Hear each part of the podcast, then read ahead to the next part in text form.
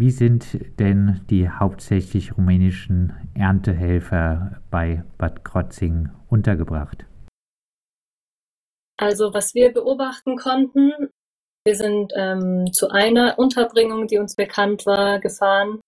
Das ist ähm, ja ein Industriegelände, erstmal wahrscheinlich für landwirtschaftliche Geräte, so bei Schlatt, zwischen Schlatt und Tunsel. Ähm, genau, und da haben wir eben gesehen, dass neben diesen Gerätschaften auch ähm, Container ähm, aufgestellt sind und in denen Leute leben. Und das ist aber alles abgeschirmt mit hohen Zäunen und auch mit Sichtfolie, also mit schwarzer Folie abgehängt und sehr zugewachsen. Man muss schon drumherum gehen und gucken und kann an manchen Stellen kleine Einblicke gewinnen. Vorne ist auch Wachpersonal postiert, die auch gut gucken, wer da so unterwegs ist. Das Wachpersonal wird auch in den Reihen der Saisonarbeitskräfte sozusagen rekrutiert. Also das sind selbst Saisonarbeitskräfte da. Nach dem äh, Tod des rumänischen Erntehelfers äh, hat das Gesundheitsamt ja den Betrieb von äh, Fritz Wasmer überprüft und erklärt, die Corona-Hygieneregeln seien wohl eingehalten worden. Deckt sich das denn äh, mit euren Beobachtungen, die ihr von der Unterkunft und vielleicht auch den Spargelfeldern machen konntet?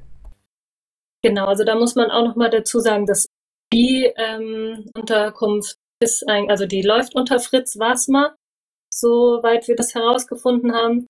Und wir waren dann am Tag auch unterwegs und wir konnten eben ähm, viele Reisebusse eben mit den Erntehelferinnen beobachten, die von Feld zu Feld gefahren sind. Einen, den wir uns genauer angeguckt haben, da sind eben äh, bis zu 30 Personen transportiert worden und ausgestiegen aufs Feld.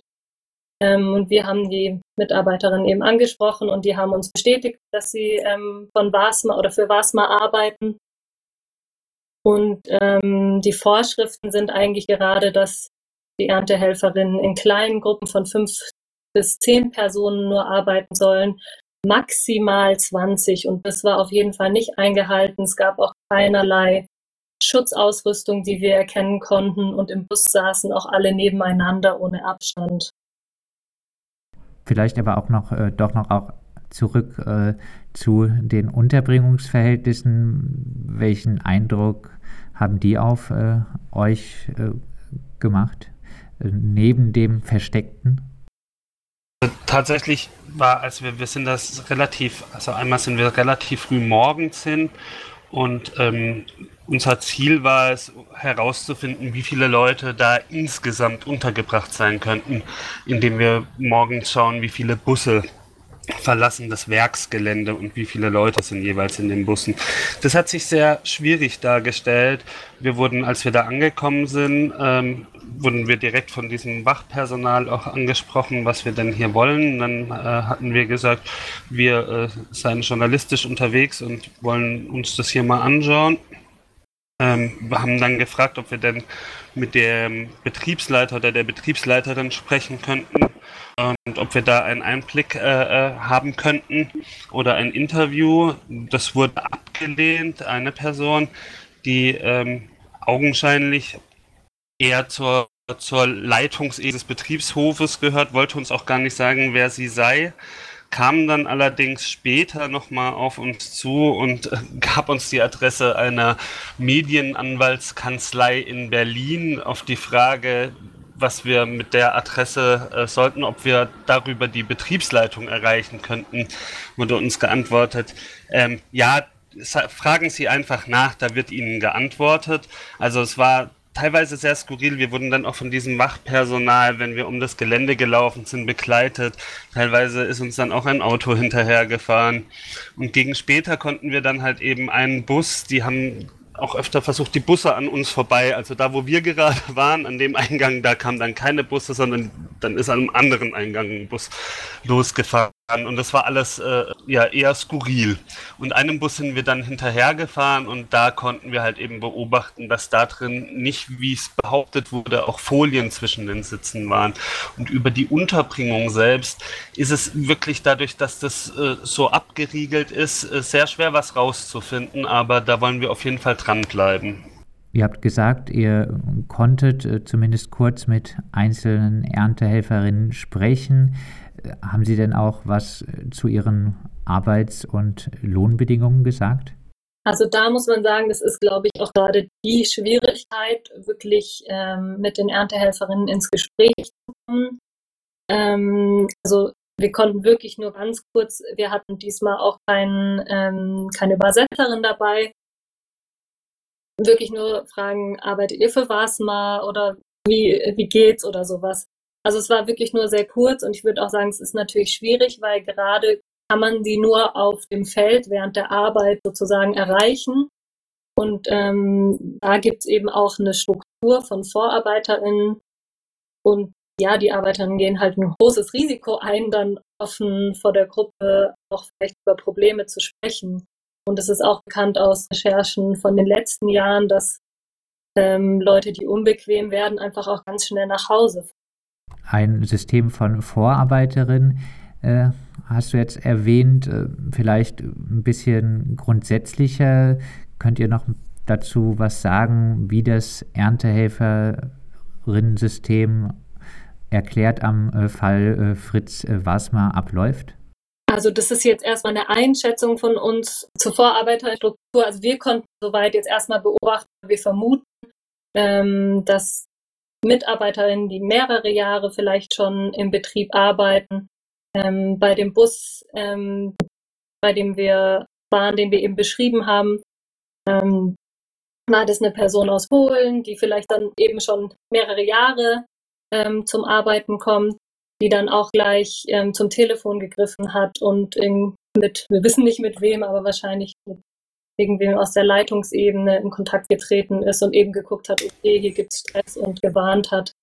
Ähm, wo wir denken, da ist auf jeden Fall ähm, eine Struktur, eine Hierarchie ähm, zu den anderen Arbeiterinnen. Aber das, das ist jetzt nur so eine Einschätzung von uns.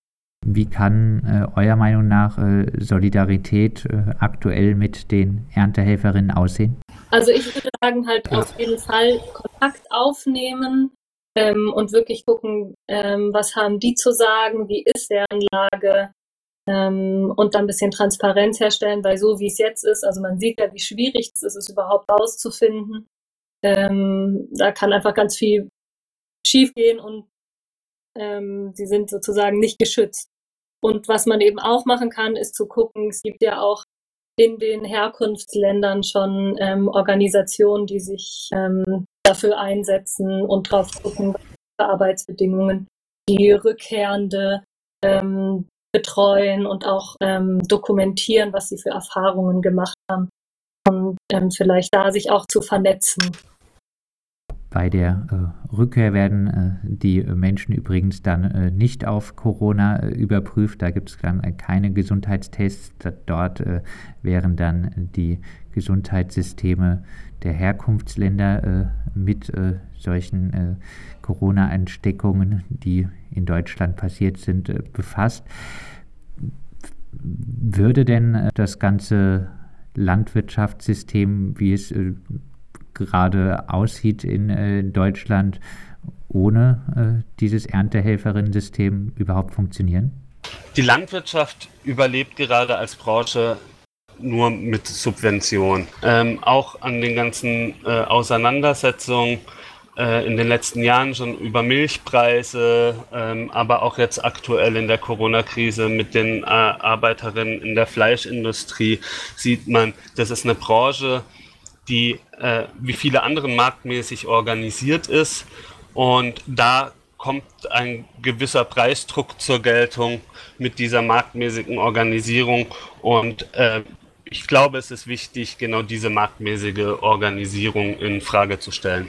Das äh, sagen Mandana und Sid von der Corona-Solidaritätsgruppe Freiburg. Sie haben sich angesichts der Corona-Krise mit den Arbeitsbedingungen auf den Spargelfeldern bei Bad Krotzing auseinandergesetzt beim Betrieb von Fritz Wasmer und äh, weitere Rechercheveröffentlichungen zu diesem Thema werden auch im Auftrag von Radio Dreieckland äh, später folgen.